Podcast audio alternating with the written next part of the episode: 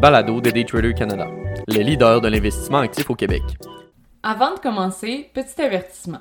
Le contenu de ce balado, les données financières et économiques, incluant les codes boursières ainsi que toute analyse et interprétation de celles-ci, sont fournis à titre d'information seulement.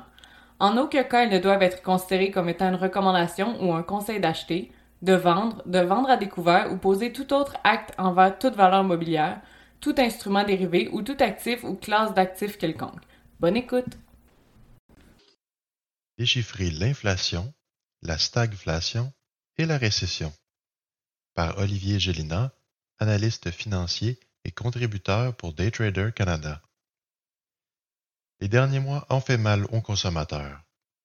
Que l'on regarde l'immobilier avec ses prix exorbitants, le prix du panier d'épicerie suivant la même tangente, ou encore le recul du marché boursier, il y a eu beaucoup plus de nouvelles à impact négatif que l'inverse. Avec tous les grands titres projetant un recul de l'économie et une perte de rendement ou de valeur pour la plupart des investisseurs, il devient important de comprendre les acteurs de l'économie afin de ne pas réagir de manière excessive. L'inflation aujourd'hui ne semble plus être inconnue pour qui que ce soit. Même un individu peu impliqué dans le marché se rend compte de son effet lorsqu'il passe à la caisse. L'inflation, qui normalement est contenue entre 1% et 3% par la Banque du Canada, se caractérise par l'augmentation des prix des biens et services dans l'économie. Le grand principe de la demande et de l'offre est le fondement de l'inflation. Une demande élevée pour un certain produit fera augmenter drastiquement son prix puisque l'offre, ou les fabricants du dit produit, ne sont pas capables de suivre cette demande. On peut penser ici au marché immobilier. Beaucoup de demandes pour une propriété faisant augmenter son prix momentanément. Un deuxième bloc d'importance à l'inflation est celle des coûts. Dans ce cas-ci, on peut penser au prix de différents items comme le grain, le pétrole, les métaux précieux, où les producteurs refilent les augmentations de coûts aux acheteurs. Ces augmentations peuvent être temporaires ou permanentes, mais contribuent tout de même à l'inflation. Le troisième bloc notable appartient aux augmentations de salaire de la main-d'œuvre dans l'économie. 2020 et 2021 ont été particulièrement féroces à ce niveau ces blocs mis ensemble forment la situation telle que nous la connaissons aujourd'hui. Une augmentation fulgurante des prix un peu partout sur pratiquement tout. Et la stagflation dans tout ça? La stagflation est en réalité un sous-produit de l'inflation. Il s'agit d'une période de faible croissance économique, voire stagnation, complémentée d'une augmentation des prix, voire inflation.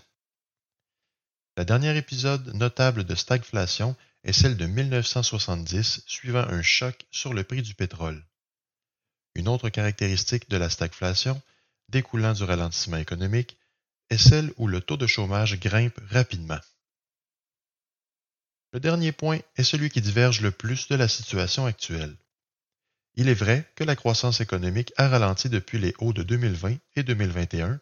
Toutefois, le taux de chômage a atteint un niveau le plus faible enregistré, soit 5,20% en avril dernier, alors que le record était de 5,30% enregistré le mois précédent, en mars 2022. La vague de croissance époustouflante connue en 2020, immédiatement après le vent de panique amené par la COVID-19, a permis à plusieurs de se lancer en bourse et transiger davantage. Un sondage mené par Schwab montre que 15% des investisseurs du marché boursier américain ont fait leur début en 2020, sont âgés de moins de 45 ans, avec des revenus annuels sous la moyenne historique des autres investisseurs. Des deux côtés de la frontière, plusieurs ménages se sont retrouvés avec un excès de liquidité, que ce soit par réduction de dépenses récurrentes, de chèques d'aide gouvernementaux ou autres. Investir ces sommes était la suite logique. Parallèlement à cette injection de liquidité dans le marché, les crypto-monnaies, les NFT et les SPACs, ou Special Purpose Acquisition Company, étaient en vogue. Les rendements dans les doubles chiffres étaient courants et de nouveaux millionnaires naissaient d'une semaine à l'autre. Toutefois, cette situation s'est vue de courte durée et un difficile retour à la réalité s'est fait sentir par plusieurs. Le marché de la crypto a chuté de 40% en l'espace de quelques semaines, les NFT ont perdu de leur attrait exotique et les SPACs sont en majorité déficitaires.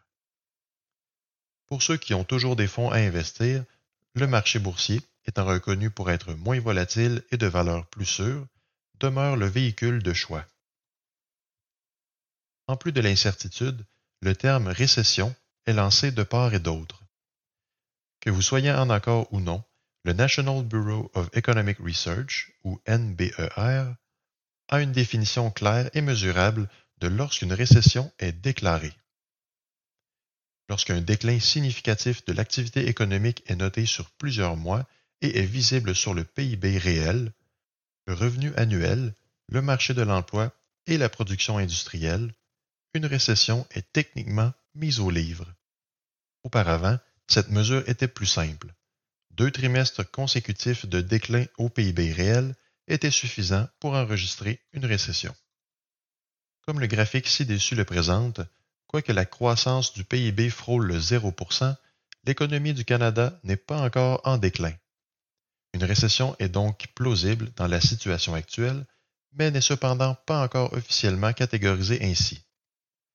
Inversement proportionnel au taux de chômage, un déclin important a été enregistré au deuxième trimestre de 2020, alors que le taux de chômage grimpa à près de 14%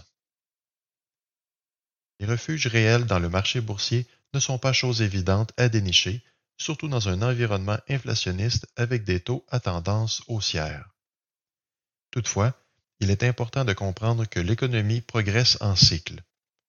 Un cycle en déclin, voire en récession, est souvent suivi par une période de rétablissement ou de récupération dans lequel l'économie reprend de sa vigueur. Vendre ses positions dans le creux du cycle ou encore acheter alors que l'entièreté du marché est en baisse drastique, voire l'expression catching falling knives, ne sont rarement pas des stratégies gagnantes, surtout si votre horizon de placement est de plusieurs années. Il peut être difficile de regarder le rendement négatif de son portefeuille pendant quelques mois ou encore quelques années.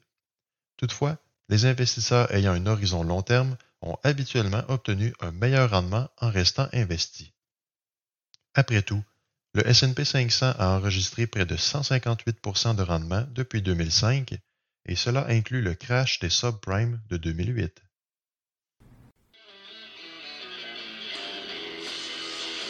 C'était le balado de Daytrader Canada. Pour plus d'informations sur nos programmes de formation et d'accompagnement, veuillez visiter daytradercanada.com.